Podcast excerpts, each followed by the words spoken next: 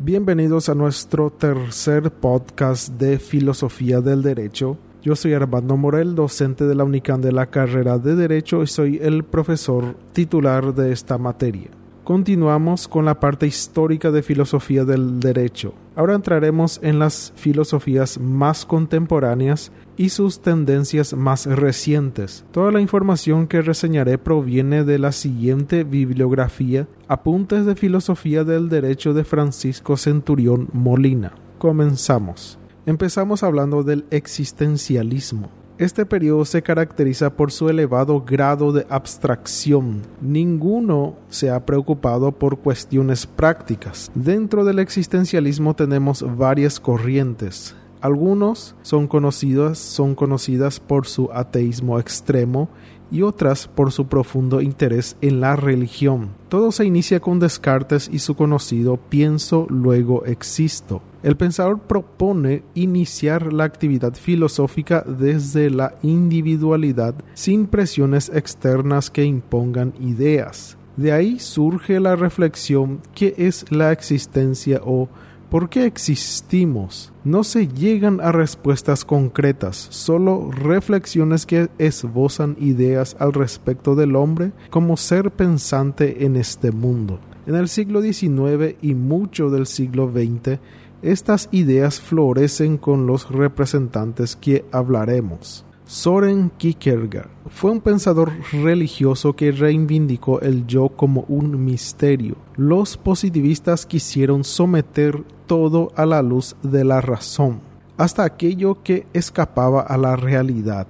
El individuo, el yo, no se puede sintetizar ni definir. No es un problema que resolverse, sino un misterio. No se estudia la esencia del hombre, sino su existencia. Cada uno debe tomar las responsabilidades de sus decisiones, ya que son ellas las que nos definen. El verdadero problema para Kierkegaard es el individuo. Se trata de explorar aquel yo singular de que ninguna filosofía puede conocer desde afuera. ¿Qué significa existir? Martin Heidegger, filósofo alemán que vivió de 1889 a 1976. Para los estudiosos ha sido quizás el más importante del siglo XX. No se lo puede enrolar en estricto sentido en la corriente existencialista, habido cuenta que su preocupación y centro de su investigación ha sido el ser, mientras que a los verdaderos integrantes de aquella corriente le, han preocupado más el hombre y su existencia. Se pregunta sobre el ser en el sentido de por qué hay alguna cosa en vez de la nada, llegando de esta manera al último grado de la investigación. ¿Por qué existe algo? Interrogante a los que los creyentes responden, Dios creador es la causa y el porqué de todo lo que existe. ¿Qué es el ser? Es decir, ¿cuál es su esencia? Para este pensador no hay que tomar tan en serio la esencia del ser como debería hacerse la posibilidad de la nada. ¿Por qué el ente triunfa sobre la nada? ¿Cuál es el fundamento del hecho de que el ente exista? Estas interrogantes que para el Heidegger solo fue formulada correctamente por los presocráticos en el sentido de que se preocuparon por el ser a diferencia de los pensadores posteriores a Heráclito y Parménides que solo estudiaban la esencia del ser sin preocuparse de que algo existe. En el desarrollo de su pensamiento, Heidegger postula que el hombre es el lugar donde el ser se manifiesta y por lo mismo es el único camino de acceso a él, el, al ser. No se trata de preguntarse qué es el hombre, sino qué es el ser. Hay que dejarse guiar por lo que se relevará. En el hombre el ser se manifiesta como ser ahí y ahora. Es el estar ahí, es la existencia. El hombre sabe que su destino es la muerte, destino que le hace posible una vida seria, profunda y auténtica. Por ello, quien viva con la angustia de este fin existe de veras, pues sin la muerte la vida no tendría sentido, sería insípida. Todo tiene valor y cobra seriedad por el hecho de que la vida tiene un término, es la única vida que vivimos. Heidegger no quiere tener en cuenta la existencia de Dios. como apoyo que sostenga al hombre en, este camino tan breve e inseguro de la vida. Para él estamos colgados por un hilo sobre la nada, estamos continuamente arrojados, tirados en este mundo sin meta ni esperanza el hombre se encuentra en la encrucijada de tres caminos, la verdad, la libertad y la existencia. La angustia que el hombre siente no depende tanto de la posibilidad de la muerte, sino de la posibilidad que se llama libertad. Al tener que decidir qué elegir, estas son las angustias del hombre. Jean-Paul Sartre filósofo escritor francés que vivió de 1905 a 1980 y se lo indica como el principal expositor del existencialismo, al que lo definió como humanismo. Escribió libros como El ser y la nada, La náusea, Las moscas, A puerta cerrada, El diablo y el buen Dios, Las manos sucias, El muro, obras que le, valieron el premio Nobel de Literatura, que lo rechazó en su novela La náusea describe cómo se le hizo claro lo que es el ser de las cosas materiales, cuando ubica al protagonista sentado en el jardín público mirando distraído y que al momento de fijarse que bajo sus pies afloraba la raíz de un árbol comprendió que estaba ahí, sin más revelándose en su existencia, una existencia bruta, una contingencia radical, un ser sin porqué, una absurdidad, un puro hecho incomprensible e inexplicable. De manera que la existencia es ser tirado ahí, echado en el mundo, que no lo había comprendido antes de esa experiencia. De esta manera, el ser de las cosas es un ser en sí, un estar ahí, un objeto. Un solo carácter positivo se encuentra en las cosas, la identidad consigo mismas. El ser en sí es lo que es, no es conciencia, es sin motivo, sin justificación, sin razón de ser, es un puro hecho, pura facticidad. Pero la existencia humana difiere de la existencia de las cosas, en tanto que el hombre se desdobla en su ser objeto y sujeto. En ese todo macizo del ser en sí se produce una grieta, se hace un vacío, un agujero, una descomprensión por la cual el ser humano se coloca a cierta distancia de sí mismo. Este ser no es más el ser tranquilo y todo lleno, el ser para sí, es un ser para sí, es un ser consciente, un ser que se da cuenta de su precariedad, facticidad y finitud. Es otro que el ser lleno, opaco, macizo y positivo es un ser que choca con la nada, porque se abre, se niega, se vacía y crea una distancia entre lo que es y lo que quiere ser. Asume el carácter de ser para sí, se difiere del ser en sí, en tanto que éste no vive en el tiempo, no tiene pasado ni se proyecta al futuro, mientras que aquel es conciencia, un deseo de un fin, un proyectarse hacia el futuro. Y para Sartre Dios es un ser imposible y absurdo, y el pretender conciliar la existencia con la libertad convertía algo así como un esclavo al hombre. El ateísmo de dicho pensador, es, es radical y absoluto, pues para él Dios no solamente no existe, sino que no puede existir, es un absurdo que exista, porque es un absurdo el mismo concepto de Dios, es imposible que el ser para sí como ser inteligente, el hombre, sea contemporáneamente pleno, feliz, realizado de manera infinita con el ser en sí, como también lo pensamos a Dios. Pero al pensarlo a igual manera como persona inteligente, libre, como conciencia, sería contemporáneamente un ser para sí, no hay para él otro motivo para que Dios no exista que la libertad del hombre. Gabriel Marcel, filósofo francés que vivió desde 1889 a 1973, y puede decirse que él es uno de los más representativos del existencialismo cristiano, enrolado en la corriente de Kierkegaard y se ha destacado por la reflexión del sentido de la experiencia humana concreta no se ha determinado en construir un sistema filosófico acabado, sino que solo cuestionarse y cuestionar. Sus principales obras son Diario Metafísico, El Misterio del Ser, Ser y Tener. El ser para el filósofo de nuestra referencia es un misterio, no un problema, y en esa temática se pregunta, ¿qué entendemos por problema? Hay un problema ante mí cuando encuentro algo que cierra mi caso, que lo impide ver claro y seguir adelante en la búsqueda de la verdad. Problema implica algo objetivo. Me encuentro ante un objeto que es un obstáculo. Me siento entonces obligado a utilizar una técnica para resolver este problema o enigma personal. El problema puede ser resuelto por cualquiera, con tal que se utilice una cierta técnica y método.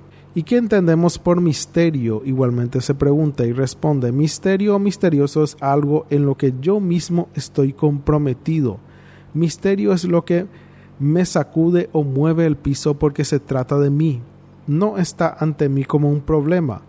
No lo puedo resolver a sangre fría como un teorema que no puedo comprometerme, ni me obliga a cambiar mi estilo de vida Misterio es lo que me compromete, lo que me exige, reconocerlo, aproximarme, reflexionar o meditar en actitud de recogimiento.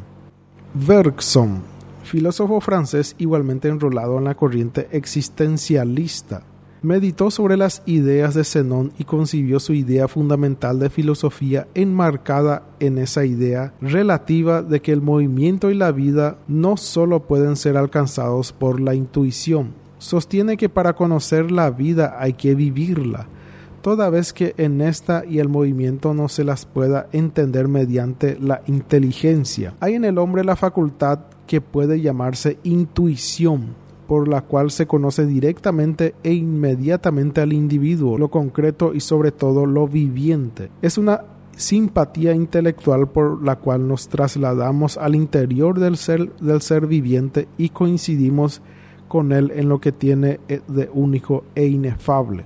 El objetivo que se conoce con la intuición no es algo abstracto o estático, sino algo que se mueve o que vive, algo que dura que continúa en el movimiento. El problema de la materia, el origen de la misma, de dónde viene la vida y todo lo que existe, Bergson en su obra La evolución creadora expone que todo está en un impulso o fuerza vital. Lo que el hombre siente en sí mismo, aquella vida que él experimenta como un flujo corriente o corriente vital, no es sino una chispa de aquel impulso vital. Este impulso vital toma tres direcciones, siempre hacia adelante, y de él derivan los vegetales, animales y finalmente el hombre. Taylor de Chardin, filósofo que vivió de 1881 a 1955, defendió y presentó como ciencia la teoría de la evolución buscando puntos de apoyo en ella, demostrando su aceptabilidad desde un punto de vista cristiano los evolucionistas no se han cuestionado respecto al origen de la energía que dio origen a todo, el Big Bang, ni tienen por qué hacerlo, toda vez que la única respuesta comportaría la negación de su teoría, pero de cualquier manera describen el proceso evolutivo de la cosmogénesis a la biogénesis, suponiendo que la vida tuvo inicio en el mar como, un, como el brote de un grupo de macromoléculas capaz de multiplicarse de comunicar un movimiento incontenible. A partir de esto surgió la vida, primero la vegetal y luego la animal. Este animal ser viviente que se mueve por la energía interna cambiando de lugar para buscar alimentos, da a su vez lugar al nacimiento de otros animales multiplicándose indefinidamente en cantidad e identidad el positivismo y el relativismo axiológico. El positivismo, Augusto Comte. En realidad a ninguna ciencia, sea de la naturaleza que fuere, y en especial entre las ciencias sociales, puede atribuírsele la paternidad de un criterio absoluto. Sin embargo, es innegable que para el nacimiento de ellas surge a veces en forma nítida los hombres a quienes pueden adjudicárselas cuando menos su gestación. En ese sentido, no es aventurado atribuir a Comte el título de precursor del positivismo y con ello el nacimiento y desarrollo de la sociología, sin soslayar que existieron autores anteriores que transitaron por el campo del saber enrolados dentro del positivismo. El positivismo es el método que excluye o es el opuesto al metafísico. Excluye toda especulación que vaya más allá de la, de la consideración de los hechos, o al menos pretende hacerlo, delegando el fundamento de todo razonamiento a la observación empírica sobre la experiencia, concepción a la cual se opone el hecho de que la experiencia no es algo originario, sino algo derivado de una relación entre objeto y sujeto. Comte distingue a, partir de su principio metodológico el desarrollo de la humanidad en tres periodos. En el primero, el pensamiento humano se refiere a las fuerzas de la naturaleza, al concepto de una o varias divinidades, el periodo teológico el segundo en el cual la mente humana personifica las fuerzas de la naturaleza, esto es, imagina entidades abstractas, considerándolas como realmente existentes, tal por ejemplo el concepto de la causa. Y el tercer periodo en el cual se observa objetivamente la realidad sin, sin personificaciones o abstracciones, o sea, en el que él denomina el método experimental el relativismo axiológico José Ortega y Gasset, representante del al relativismo axiológico a partir de que para él las cosas no son valiosas por sí mismas. Representa al relativismo axiológico a partir de que para él las cosas no son por sí valiosas. Todo valor se origina en una valorización previa y esta consiste en una concesión de dignidad y rango que hace al sujeto a las cosas según el placer o el enojo que le causan. Destacamos su obra La rebelión de las masas. Llama la atención el advenimiento de un fenómeno que para aquel desapercibido no significaría nada, pero para el observador marca un hito en el proceso social histórico, como es el poderío asumido por la masa, un fenómeno otrora intrascendente el hecho de que las gentes masivamente ocupan todos los lugares, llenándolas hasta rebasándolas, es un fenómeno que tiene su incidencia en el desenvolvimiento social y político. Ejerce influjo preponderante y también determinante después de haber sido un mero acontecimiento social y ese influjo es tanto más importante para la conciencia de masa asumida por este fenómeno. La masa es un hecho psicológico que se vislumbra sin la necesidad que los individuos aparezcan en aglomeración. Delante de una sola persona podemos saber si la masa es o no, pues masa es aquel que no se valora a sí mismo, sino que se siente como todos, sin angustiarse. Un hombre que no se sienta masa por atribuirse cualidades se cree que cree adornan a su persona, muy defraudado ha de sentirse al constatar que no le caracterizan tales, tales valores. Pero aún así, no se sentirá masa porque la conciencia que emana de esta posición lo diferencia de aquel que por sí lo integra.